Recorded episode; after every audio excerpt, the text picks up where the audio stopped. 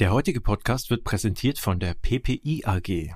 Die PPI AG ist seit fast 40 Jahren als Beratungs- und Softwarehaus erfolgreich für Banken, Versicherungen und Finanzdienstleister tätig. Als stabil wachsende Aktiengesellschaft in Familienbesitz verknüpft PPI dabei Fach- und Technologie-Know-how. Im Zahlungsverkehr nimmt das Unternehmen in Europa eine marktführende Stellung ein. Rund 800 Mitarbeiter konzentrieren sich ganz auf den Erfolg ihrer Kunden.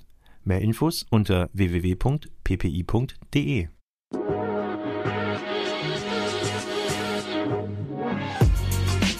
Payment and Banking, der Podcast aus der Mitte der Fin, Tech und Payment Branche mit euren Hosts Jochen Siegert und André Bajorath. Herzlich willkommen zum Payment und Banking Fintech Podcast. Jochen, wir sind heute in einem etwas merkwürdigen Setup. Wir sitzen auf der Banking Exchange in Frankfurt gemeinsam vor einem kleinen Mikro und hoffen, der Sound ist gut. Hallo Jochen. Hallo André, wir sind hier im Backstage-Bereich, wo die Künstler, die hier in dem Club sind, sich umziehen. Wir haben eine private Dusche und ein privates Klo in einem Club. Das ist schon mal sehr, sehr klasse. Genau. Hier waren nämlich gestern Abend noch die beiden Drag Queens, die gestern Abend aufgetreten sind, haben sich, glaube ich, hier drapiert, würde ich es mal nennen. Ach, das war her, okay. okay. um, umgezogen wäre, glaube ich, zu wenig gesagt.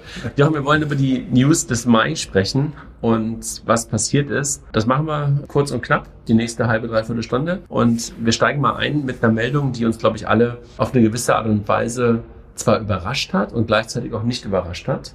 Computop, so der Last Man, Last Woman Standing des deutschen Payments hat jetzt einen strategischen Investor mit reingenommen und jemanden, den wir halt auch als strategischen Investor aus anderen Payment-Unternehmen in Deutschland und Europa kennen.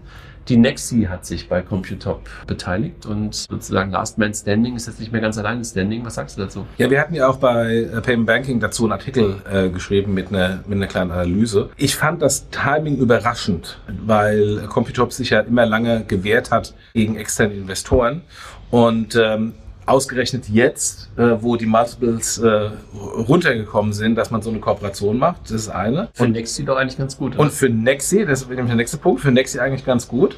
Äh, aber bei Nexi wundert es mich auch, weil Nexi ja schon heute äh, diverse Payment Assets im deutschen Markt hat. Äh, eine Concardis, eine RatePay, eine Orderbird. Deswegen hätte ich eigentlich gedacht, dass jemand anderes, der noch nicht so eine Präsenz hat, äh, da reingehen würde. Aber es ist möglicherweise dieser Baustein, der Nexi vielleicht ein bisschen fehlte, nämlich die großen deutschen Corporates, die ja sehr häufig mit Computop seit Jahr und Tag zusammenarbeiten. Also ich glaube, Otto hat lange Zeit was mit ihnen gemacht, eine Six ja. hat lange Zeit was mit denen gemacht. Und in Belgien, äh, Entschuldigung, in Frankreich haben sie, glaube ich, auch eine Kooperation mit der BNP. Sind es vielleicht so Puzzlesteine, die Nexi jetzt noch in das ganze große Steinchen oder ins große Bild, in das große Gebäude, was Nexi so aufgebaut hat in den letzten Jahre, äh, einfach mit reinpasst? Das auf jeden Fall. Also ich kann mir vorstellen, dass bei der äh, Concardis sehr, sehr viele Händler auf der Online-Seite Computop nutzen und gleichzeitig die DZ Bank mit der VRP, die Computop als White-Label-Plattform nutzen. Insofern hat dann Nexi da glaube ich, zwei spannende strategische Themen, äh, die sie damit bedienen können. Aber glaubst du denn, dass die VR Payments, die ja, so haben wir das jedenfalls gelesen, selber ein Interesse daran hatte, mit der Computer zusammenzuarbeiten, dass die jetzt weiterhin das Computer Paygate, heißt es, glaube ich, als White Label benutzen werden? Oder ist da jetzt verbrannte Erde? Was würdest du erwarten? Das ist die große Frage, wie es da weitergeht. Will ich einen strategischen Dienstleister nutzen, der im Besitz eines meiner direkten Wettbewerbers steht? Mal gespannt, wie es da weitergeht. Und das ist aus meiner Sicht der größte Verlierer aus aus dem Deal dass die EZ Bank und die VR Payment nicht dazu zugekommen sind. Es, gerüchteweise hatten die auch mit verhandelt, aber offensichtlich sind sie nicht auf ein Agreement gekommen. Aber ich bin auch gespannt. Ich hatte mit Ralf kurz gesprochen und wir werden vielleicht auch noch die Chance haben, also mit Ralf Glades von Computer mal irgendwann in den nächsten Wochen auch mal mit ihm direkt dazu zu sprechen. Ja. Äh, momentan sagte er, ist es noch zu früh. Ja, wahrscheinlich noch kein Closing. Also. Muss einfach ja. noch eine ganze Menge, wahrscheinlich, was, welcher Fluss fließt durch Bamberg? Ich weiß es gar nicht genau. Wasser, die, was auch immer, entlang fließen. äh, bis das Thema dann irgendwie durch ist. Und deshalb, ja. Äh, Main? ist der Main? Oder der Zufluss Könnte sein, ich bin mir nicht ganz sicher. Werden wir mit Sicherheit jetzt vielleicht nochmal äh, Hörerinnen und Hörer haben, die uns dann darauf hinweisen, ja. welcher Fluss durch Bamberg fließt, vielleicht gar keiner. Doch, doch, doch, doch, doch, doch. also da fließt alle durch. Wunderbar. Dann, Jochen, haben wir ein zweites Thema, die Kooperation oder eine Kooperation der Deutschen Bank mit Moss. Moss, Kreditkartenanbieter, war vielleicht eigentlich auch ein bisschen mehr für Small Medium Businesses und Unternehmen. Also ähm, eine Firma, die sich fast so ein bisschen dem Thema Buchhaltung widmet, gleichzeitig, wie gesagt, den Kreditkarten, aber den Kreditkarten eher aus der Richtung zu sagen, das ist fast schon so eine Art Vorkontierung. Auf die Art und Weise vereinfachst du äh, das ganze Thema des, ähm, der, der, der Buchhaltung in einer Firma.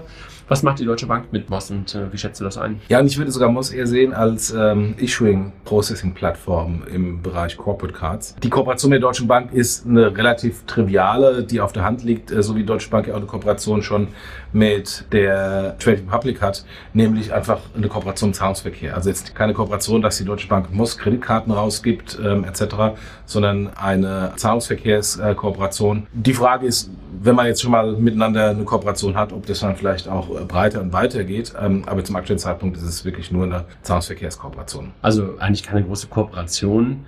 Deutsche Bank ist Dienstleister. ähm, deshalb, ähm, ja, genau. Jochen, die Kollegen von Revolut haben heute relativ viele News bei uns im, bei uns im Podcast eingenommen. Die folgende Meldung ist aber eher eine, die, die nach Berlin, wo Prompts ähm, an die Kollegen von Upwest nach Berlin gehen. Upwest, eine Infrastrukturplattform, Gewinner des Fintech des Jahres dieses Jahres, Martin mit seinem Team letzten Jahres, die eine Infrastruktur inklusive regulatorischen Lizenzen zur Verfügung stellen für das Thema Trading und auch in Teilen Crypto-Trading, haben Revolut als Distributionspartner für ETF-Anlagen ge gewonnen. Wie, wie schätzt du das ein? Ja, Gratulation an Abwest. Was mich nur wunderte, als ich die Meldung las, war, ob Revolut, die ja schon lange im Crypto-Trading sind, noch gar nicht etabliertes Trading hatten. Äh, also mich wunderte eher nicht äh, die Kooperation, sondern eher der Zeitpunkt der Kooperation, dass jetzt als ETF-Anlagen bei Revolut not, äh, möglich sind. Nee, ich glaube, dass du einfach äh, wahrscheinlich war es so, dass sie das Thema Crypto-Trading als Opportunity vorgezogen haben, weil das einfach auch im Hype rund um das ganze Thema Krypto eins war, wo man auch sehr, sehr schnell und sehr, sehr einfach auch Geld verdienen konnte. Und jetzt wahrscheinlich die Zielgruppe sagte, ich möchte neben den Krypto-Assets auch noch alternative Assets haben, ja. unter anderem aber halt sehr leicht investierbare ETFs. Und insofern in der Tat äh, Congrats äh, nach Berlin und äh, also für Martin und mal sehen, wie Revolut als Vertriebspartner für so etwas für so etwas funktioniert. Vor allen Dingen vor dem Hintergrund dessen, dass es ja bei Revolut noch ein paar andere News gab. Auf der einen Seite dass man jetzt nach Frankreich geht mit einem Kreditangebot, typisch, dass man halt diversifiziert. Ne? Ja, das äh, klingt aber leichter als es ist. Also ich habe äh, das damals auf der PayPal-Seite mal versucht, ähm, ähm, Kreditangebot in Frankreich zu launchen. Das ist gar nicht so leicht, weil äh, die französischen Banken sehr smart den, den Markt abblockiert haben. Es gibt da keinen Schufa und keinen Infoscore und äh, wie sie alle heißen oder Experian ähm, und äh, sondern äh, letztendlich die Datenbanken der schlechten Kunden liegen in den individuellen Händen der französischen Banken. Wenn ich also als nicht französische Bank, hier wie Revolut, in den Markt will, ist es durchaus eine Herausforderung, da ein gutes Scoring hinzubekommen. Ja, wobei, das ist vielleicht jetzt wieder der Unterschied. Wir haben ja auch gestern hier auf der Konferenz viel über das Thema Open Banking, PSD2, PSD3 und sowas gesprochen, wo du jetzt dieses Silo, was vielleicht bis dahin verschlossen war, jedenfalls über so etwas wie PSD2 geöffnet bekommst, Richtig. weil klar, du kommst nicht auf mögliche Black- oder Grey-List, äh, die erstellt worden ja. sind, aber du kommst immerhin auf die individuellen Kontodaten des Kunden, ja. auch aus der Historie, jedenfalls eine Zeit lang, ja. und kannst möglicherweise dann auf der Basis einen besseren Score abbilden, als wenn du gar nichts hast, was genau. du gerade beschriebst. Ne? Genau. Also es ist jetzt deutlich einfacher, aber immer noch äh, komplizierter als in Land zu gehen, wo ein Experian und Co. ist und ich sage, okay, zeigen wir die historischen ja. Daten von diesen Kunden an. Jetzt sind wir beim Revolut, da passiert eine ganze Menge. Diversifikation des Produktangebots, auf der einen Seite Kredit, jetzt drüber gesprochen, das Thema ähm, ETF-Sparpläne. Gleichzeitig gibt es aber eine Sorge, eine Sorge wahrscheinlich bei Revolut vor allen Dingen, dass man überhaupt die britische Banklizenz, die man ja jetzt schon längere Zeit äh, avisiert hat und auch immer wieder eigentlich fast verschoben hat, glaube ich, auch den, den Erhalt, dass es da wirklich richtige Sorgen gibt, ob man es bekommen wird. Ähm, wie, wie schätzt du das ein? Ja, das ist eine, äh, glaube ich, ein größeres Problem für, für Revolut. Das steht vermutlich im Zusammenhang mit der Tatsache, dass der Wirtschaftsprüfer von Revolut die Einnahmen, also die Revenues, nicht vollständig zertifizieren konnte, Schrägstrich wollte. Da schwingt so ein bisschen äh, unser Wirecard-Trauma in Deutschland mit, nach dem Motto, was ist denn da los? Aber das ist natürlich jetzt ein Prozess, wo ich eine Lizenz beantrage, ein Worst Case, wenn ich beim Regulator nicht 100% nachweisen kann, dass die Umsätze, die ich äh, liefere und auch der Businessplan, den ich vermutlich eingereicht habe, dass der at risk ist oder zumindest stark zu hinterfragen ist von einem neutralen Wirtschaftsprüfer. Und, äh, und in dem Zusammenhang steht es. Und das ist ein, aus meiner Sicht ein größeres Problem für Revolut. Wobei sie ja momentan unter einer E-Money-Lizenz, glaube ich, laufen. Ähm, siehst du das auch at risk oder siehst du, also dass man sagt, ich bekomme die neue richtige Banklizenz in UK nicht und das hat auch so eine Art Ripple-Effekt auf die E-Money-License, die sie, glaube ich, gerade in Lettland oder Litauen, glaube ich, haben? Meines Erachtens haben sie da eine Vollbanklizenz in, in, in, äh, in Skandinavien, ich nicht in Skandinavien, in, in, Baltics. Und ich glaube, sie brauchten die britische Lizenz, um halt dann das Business in Großbritannien zu machen nach dem Brexit. Mhm, Okay. Let's see what will happen with, with, with Revolut. Jochen, eine weitere News, ein bisschen related zu dem Thema Krypto, über das wir gerade schon gesprochen haben. Das Bankhaus von der Heid, so ein super altes Bankhaus, aber Ja. so in den letzten Jahren eher schon mal am Anfang so ein bisschen Open Banking versucht und Ja. dann sehr stark auf das Thema Krypto gesprungen, so als Abwicklungsbank vor allen Dingen für deutsche Kryptounternehmen so eine Art Fiat-Brücke und dort zu sagen, okay, du brauchst irgendwie auch noch ein normales Zahlungsverkehrskonto und wir sind für dich so die, die Abwicklungsbank, sogar glaube ich auch mit der Idee mal gestartet, selber auch vielleicht Custody anzubieten, Ja. also Kryptoverwahrung anzubieten. Ähm, war jetzt ein paar Mal im Gespräch, verkauft zu werden. Äh, jetzt gab es einen neuen Vers Versuch, kann man glaube ich mittlerweile sagen, dass die Bitcoin Group, äh, ich glaube, es ist ja das Unternehmen, glaube ich, äh, die unter bitcoin.de, glaube ich, äh, sogar, sogar gestanden hat, Ah, äh, okay. versucht, Ja. das, das zu übernehmen. Aber das Ganze jetzt auch nicht stattgefunden hat. Also irgendwie liegt da so ein vermeintlich schönes Target in München, aber so richtig haben will es keiner. Ne? Ja, vermutlich sind die Informationen, äh, die wir jetzt über die Presse bekommen, nicht äh, die, äh, das komplette Bild. Die Herausforderung ist vermutlich, ähm, das ist eine Bank mit einer äh, sehr interessanten Historie und auch ein Na- Name mit, mit von der Heid. Aber gleichzeitig ist natürlich da auch ein bestehendes Bankgeschäft mit äh, bestehenden Risiken vermutlich. Und da ist dann für solche Nischenanbieter, die halt nur Anführungsstrichen eine Banklizenz brauchen, um Custody zu machen, das eine durchaus eine Herausforderung, mit dem Restgeschäft und den Risiken umzugehen.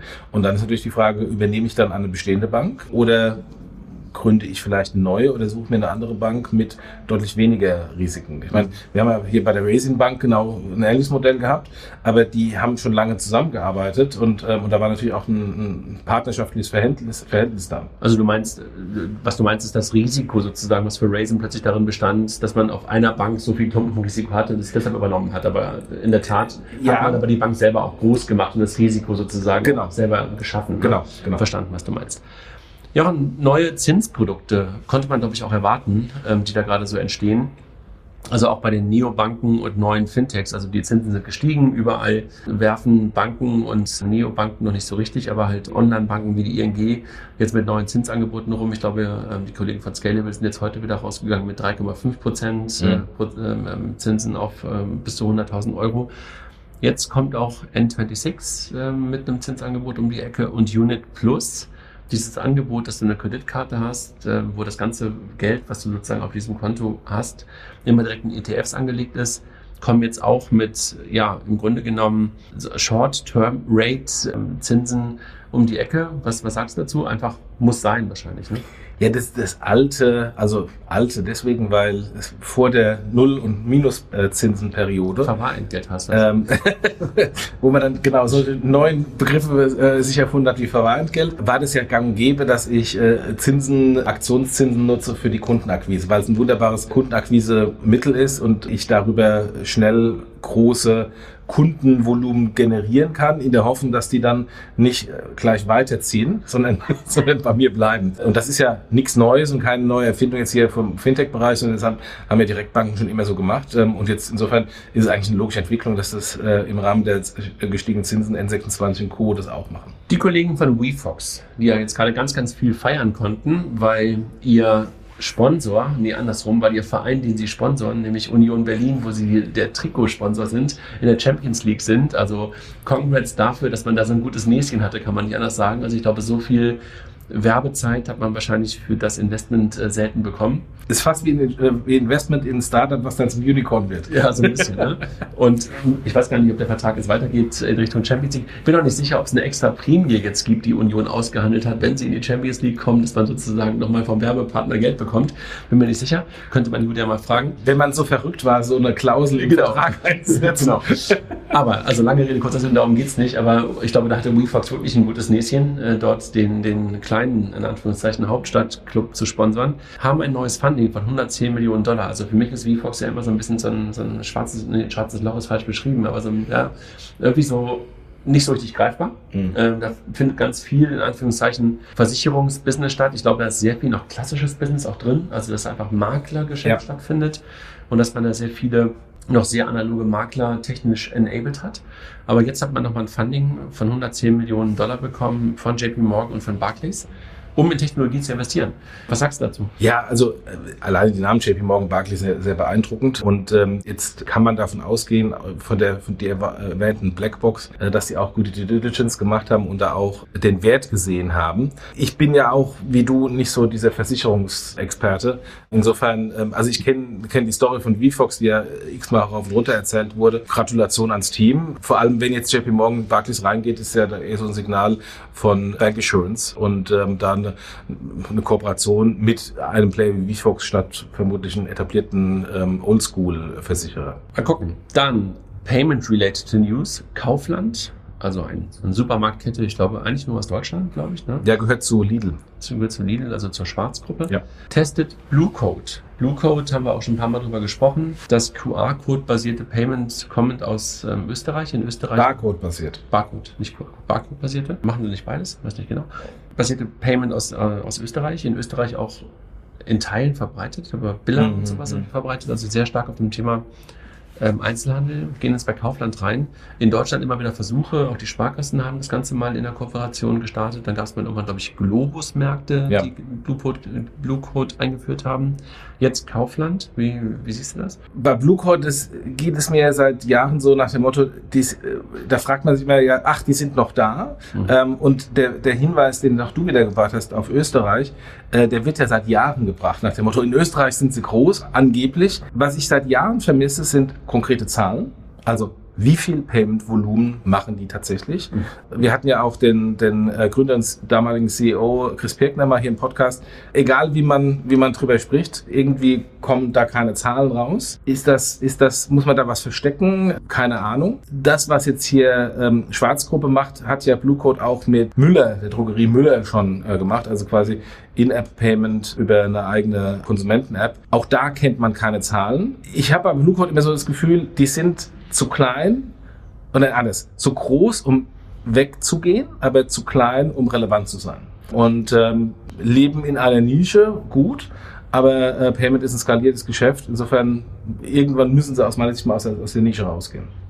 Und siehst du irgendwelche, äh, das sind ja gerade eigentlich Kundenbeziehungen, die sie mit Kaufland haben. Siehst du irgendwelche Partner, die sie eigentlich bräuchten, um at scale zu kommen? Also brauchen sie Partner, die sie mehr in die Akzeptanz reinbringen, also Payment Service Provider, Acquirer, die das Ganze, wenn du es mal als Scheme betrachten würdest, Huckepack nehmen und, und, und sie vorantreiben? Gibt's das? Gibt's da, gibt's da Möglichkeiten oder? Das eine No kommt need. ja mit dem anderen. Wenn, wenn ich wirklich Kundennachfrage und Volumen habe, kommen die, die anderen, also die, die Multiplikatoren, die Acquire, die PSPs und dann vermutlich auch irgendwann mal die Issuer mit. Aber dadurch, dass sie nicht kommen, ist es natürlich das äh, sehr langwierige Battle, Uphill Battle, eine kritische Masse zu generieren, Mhm. was ja seit Jahren äh, bei, bei ähm, Blue Code der Fall ist. Okay. Lass uns ein bisschen im Payment bleiben und eines der Unternehmen, über das wir auch immer wieder gesprochen haben, Klarna, jetzt nach relativ starken Einschnitten auch, ähm, also Einschnitten im Sinne von Kostenreduktion, halbiert die Verluste und ist jetzt mal wieder, kann man glaube ich sagen, auf dem Weg in die Profitabilität und äh, stellen das in Aussicht. Ist ja eins deiner, deiner Themen, wo du auch immer wieder drauf guckst. Ähm, was sagst du zu Klarna und zu den aktuellen Zahlen? Besser als erwartet, schlechter als erwartet? Also ich bin positiv überrascht, auch wenn ich äh, auf Klarna nie so extrem negativ geschaut habe wie etablierte Banker oder auch wie äh, Pip Klöckner vom, vom Doppelgänger-Podcast. Die waren positiv oder waren äh, äh, in der Gewinnzone und haben ja eine extrem heftige Akquisitionsstrategie und Expansionsstrategie äh, gefahren, die natürlich sich stark in die Verluste reingebracht hat. Das drehen sie jetzt langsam um und sie sind aus meiner Sicht schneller und besser unterwegs, als man eigentlich geglaubt hätte, äh, um wieder in die Profitabilitätszone zu kommen. Nichtsdestotrotz, wenn man in die Zahlen reingeht, wird da auch äh, so ein bisschen äh, freundlich die Verluste äh, klein geredet, vor allem die Kreditverluste. Da sagen sie ja, sie haben, äh, ich glaube, 0,x Prozent vom äh, äh, Payment-Volumen sind ihre Kreditverluste. Das ist ja nett, aber wenn man die äh, prozentualen Kreditverluste vom herausgegebenen Kreditvolumen anschaut, ist man immer noch bei 6% und das ist ja jenseits von Gut und Böse. Also man nimmt sozusagen einen falschen Zähler und Nenner sozusagen, ja? Genau, genau. Also mindestens bei einer Seite wird Genau, man, man, man, Nenner. man, man zeigt sich in besserem Licht, als man tatsächlich ist. Nichtsdestotrotz, dass sie die Verluste halbieren und dass sie jetzt wirklich gut unterwegs sind auf dem, auf dem Pfad in die Profitabilität, ist sehr beachtenswert und überraschend in dieser Form, dass sie so schnell da wieder hinkommen. Gerade während wir hier den Podcast aufnehmen, läuft auf der Bühne ein, ein Panel zum Thema Small Medium Business Banking. Unter anderem ist auch äh, Lukas da, Lukas äh, Zeller von, von Quanto, beziehungsweise früher Penta, jetzt Quanto. Ich glaube, du hast es damals auch schon mitbekommen, dass in Penta schon vor langer, langer Zeit äh, strategischer Investor die Signal Iduna war. Dann hat man das lange Zeit, glaube ich, gar nicht mehr so richtig gehört. Dann hat auch, glaube ich, keine wirkliche Partnerschaft gehört. Aber Mhm. das scheint jetzt wieder aufzuleben und die Signal Iduna will Quanto wieder als Produkt, als Lösung für die eigenen Kunden äh, anbieten. Was sagst du dazu? Wir haben ja auch mit Konto da einen Podcast mit Lukas, einen Podcast aufgezeichnet, äh, halbe, dreiviertel Stunde zusammen mit der Christina, wo wir da ins Detail reingehen. Insofern der Verweis ähm, auf, den, auf den Podcast, der, ich weiß jetzt nicht, ob er jetzt, wenn ihr den Podcast hier hört, schon live war oder demnächst live geht, also relativ zeitnah passiert da was. Wir sind, ich habe gerade eben Bank Insurance gesagt, äh, wir sind da auch im ähnlichen Thema, Bank Insurance, ähm, nur halt jetzt, ähm, dass dann etablierter Versicherer mit einem innovativen Bankunternehmen zusammenarbeitet, statt wie bei VFox umgekehrt. Ja, also ich glaube, für, für Konto ist das natürlich eine wunderbare Möglichkeit, äh, da neue Businesskunden zu generieren über ein etabliertes Vertriebsnetz von, von Signal Iduna. Ja, ich glaube auch. Ne? Also der Zugang der Signal Iduna in diesen Bereich, in diesen Mittelstand äh, und Quanto entwickelt sich ja ein bisschen weg nur von diesen ganz, ganz kleinen Unternehmen. So Ja. scheint es mir jedenfalls. Also Quanto ist ja schon ein bisschen größer als Ja. das, was Penta war.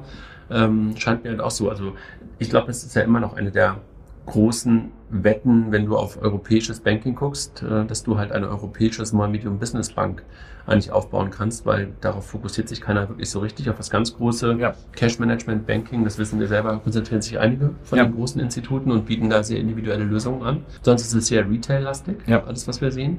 Ähm, Und ähm, dieses Segment also wunderbar. Also auch wenn wir nicht die Versicherungsguys sind, aber dass Versicherungen vertriebsstark sind, das wissen wir, glaube ich, alle. Ja. Und wenn man sowas Huckepack nehmen kann, why not? Ja, und da nochmal, wie gesagt, der Verweis auf den, auf den speziellen Podcast, weil Lukas da auch äh, Planziele für 2025 nennt, äh, die sehr aggressiv sind, also wollen sich mehr als verdoppeln. Aber generell durch Penta-Verkauf an Konto, durch Fido Bank, die ja sich jetzt vom Markt ähm, verabschieden, durch äh, eine Holvi, die vom Markt gegangen ist und durch die Tatsache, dass eine N26 und Revolut keine Unternehmenskonten machen, sondern nur Freelancer-Konten und äh, Konto ist genau das Gleiche, ist da eigentlich eine Lücke, ähm, die gefüllt werden kann und sollte. Und insofern äh, Konto äh, sieht die weiterhin und gibt da Gas. Du bist eine Technologieplattform oder ein Marktplatz und willst Payments anbieten? Mit GetPaid erhältst du die volle Kontrolle über den gesamten Zahlungsvorgang, vom Onboarding bis Payout, inklusive aller gängigen Zahlungsmethoden. GetPaid richtet sich speziell an komplexe Multi-Party-Anforderungen von SaaS-Plattformen und Marktplätzen. Das heißt weniger Workarounds, einfachere Reconciliation und die Möglichkeit, deine Payments zu monetarisieren. Erziele somit bis zu viermal mehr Ertrag auf deine Payments. All das ermöglicht durch eine einfache Low-Code-Integration, ohne dass du ein großes Team an Engineers beschäftigen musst. Teste GetPaid noch heute unter www.getpaid.io. FedEx de Giro, also wir gehen nochmal zurück so ein bisschen oder in die andere Richtung, Richtung, Richtung Brokerage, hatten ein paar Probleme im Laufe der letzten Monate mit der, mit der BaFin und jetzt wieder, weil man halt sagt, ähm, es hat halt schwerwiegende Mängel ähm, gegeben, hat einen Sonderbeauftragten ins Haus bekommen. Ähm, wie, wie nimmst du das wahr? Äh, Die sind ja jetzt da nicht die einzigen. Also, die BaFin hat sich ja, hat sich ja da etliche Fintechs, wenn man FedEx Giro als Fintech noch bezeichnen kann, was ich nicht so sehen würde, aber trotzdem äh, vor die Flinte genommen und äh, prüft da ein bisschen härter. Das liegt natürlich an, äh, an der Historie mit, mit äh, Wirecard, die da natürlich jetzt in der täglichen Prüfungspraxis mit, mit durchwirkt. Ja, ähm, äh, die ähm, haben offensichtlich äh, irgendwelche Prozessprobleme. Ich finde das eigentlich strategisch viel dramatischer, weil sie eigentlich jetzt gegenüber den Trade Republics äh, und Scalable Capitals Gas geben sollten und sich jetzt quasi mit Inhouse-Prozessproblemen in der BaFin beschäftigen müssen. Ähm, und das ist, glaube ich, vom Timing her einfach immer suboptimal. Mhm. Dann eine Firma, die du halt auch mittlerweile ganz gut kennst, die irgendwie mal so vor fünf Jahren wie Phoenix aus der Asche oder wie Kai aus der Kiste entstanden ist oder erschienen ist. Ich glaube ja. schon länger da. Molly. Ja. Mal wieder kommt aus den Niederlanden, ein, ein kleiner oder mittler oder mittlerweile größerer Payment Star. Ja. Konzentriert sich auch sehr stark auf ein ähnliches Segment, wahrscheinlich wie Quanto, also wirklich auf kleinere, mittelständische ja am Anfang E-Commerce-Unternehmen, ja. die sehr, sehr leicht Payments anbieten konnten. Vielleicht so ein bisschen das, was äh, Shopify für E-Commerce-Shops gemacht hat, haben diese auf der Payment-Seite gemacht, glaube ich, auch ein bisschen sogar sehr nah an Shops dran. Ja. Gehen jetzt auch in die Richtung natürlich Point of Sale, weil ja. viele ihrer Kunden möglicherweise dann Multikanal machen, wie man das nennen mag haben ein eigenes Terminal gestartet. Braucht man eigentlich noch eigene Terminals? Man braucht sie, weil natürlich äh, immer noch äh, ein viel größeres Payment-Volumen am stationären Handel ist und nicht im E-Commerce.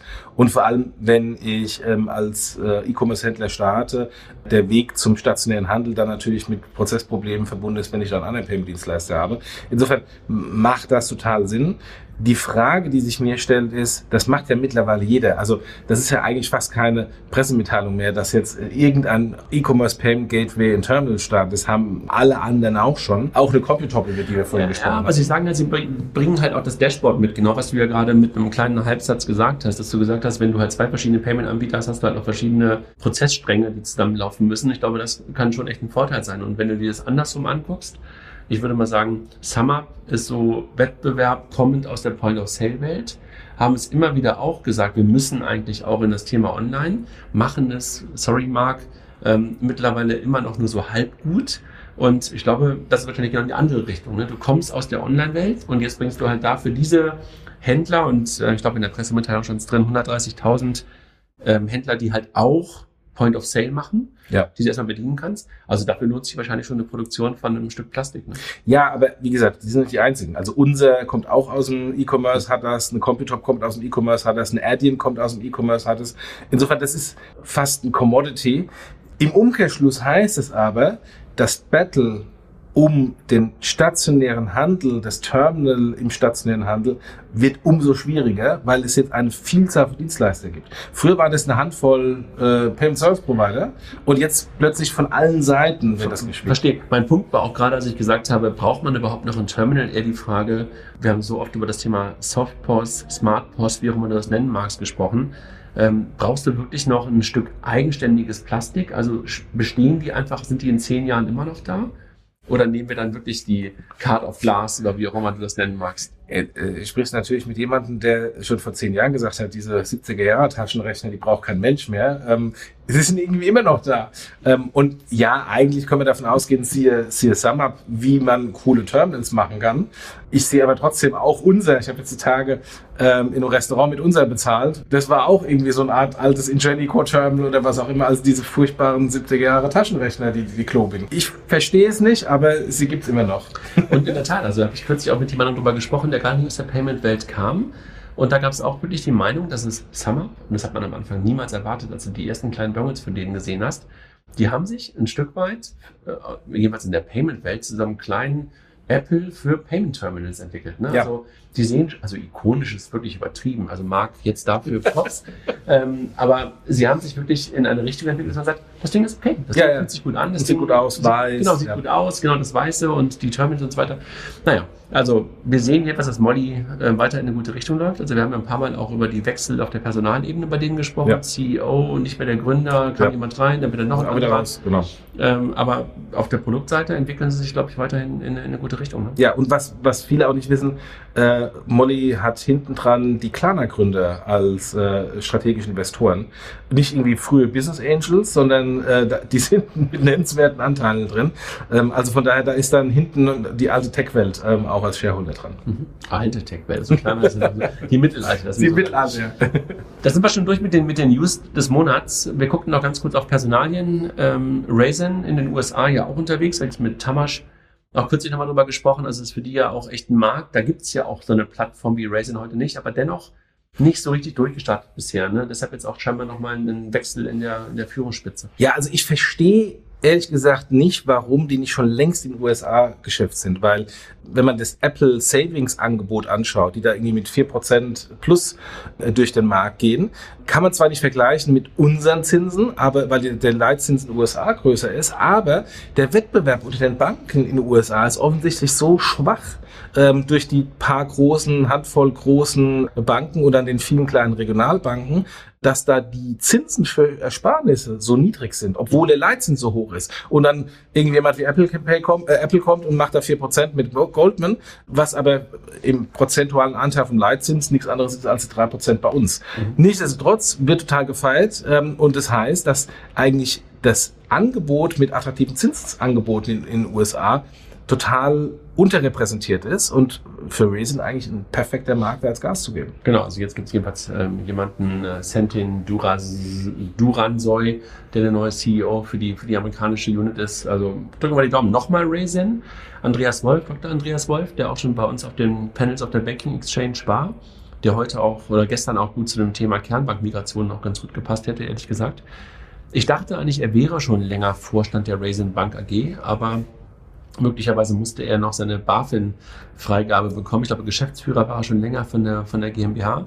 Ist jetzt mit Marco Linkens und äh, Mirko Siegmann ähm, weiterer Vorstand. Was sagst du? Ja, Gratulation.